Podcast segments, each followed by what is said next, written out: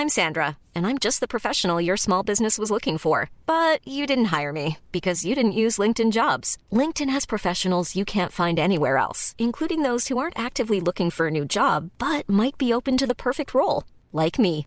In a given month, over 70% of LinkedIn users don't visit other leading job sites. So if you're not looking on LinkedIn, you'll miss out on great candidates like Sandra. Start hiring professionals like a professional. Post your free job on linkedin.com/people today. Heraldo Podcast, un lugar para tus oídos. Noticias del Heraldo de México. La Comisión Nacional del Agua comenzó con recortes desde la semana pasada en el Valle de México por bajos niveles en el sistema Cutzamala. Hasta la semana pasada la presa reportaba 39.6% de su capacidad. Esto pone a México ante una crisis hídrica y pese a los ciclones que se han presentado en las últimas semanas, no han sido suficientes para aumentar el nivel de las presas.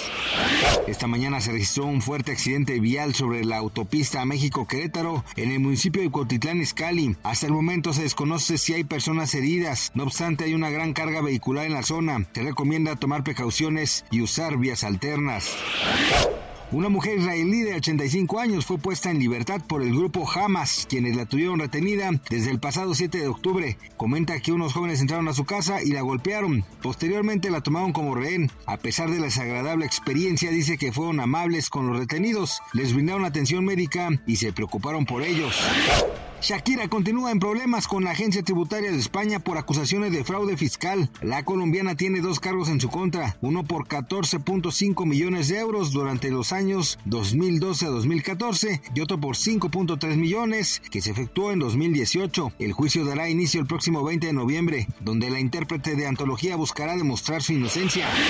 Gracias por escucharnos, les informó José Alberto García. Noticias del Heraldo de México.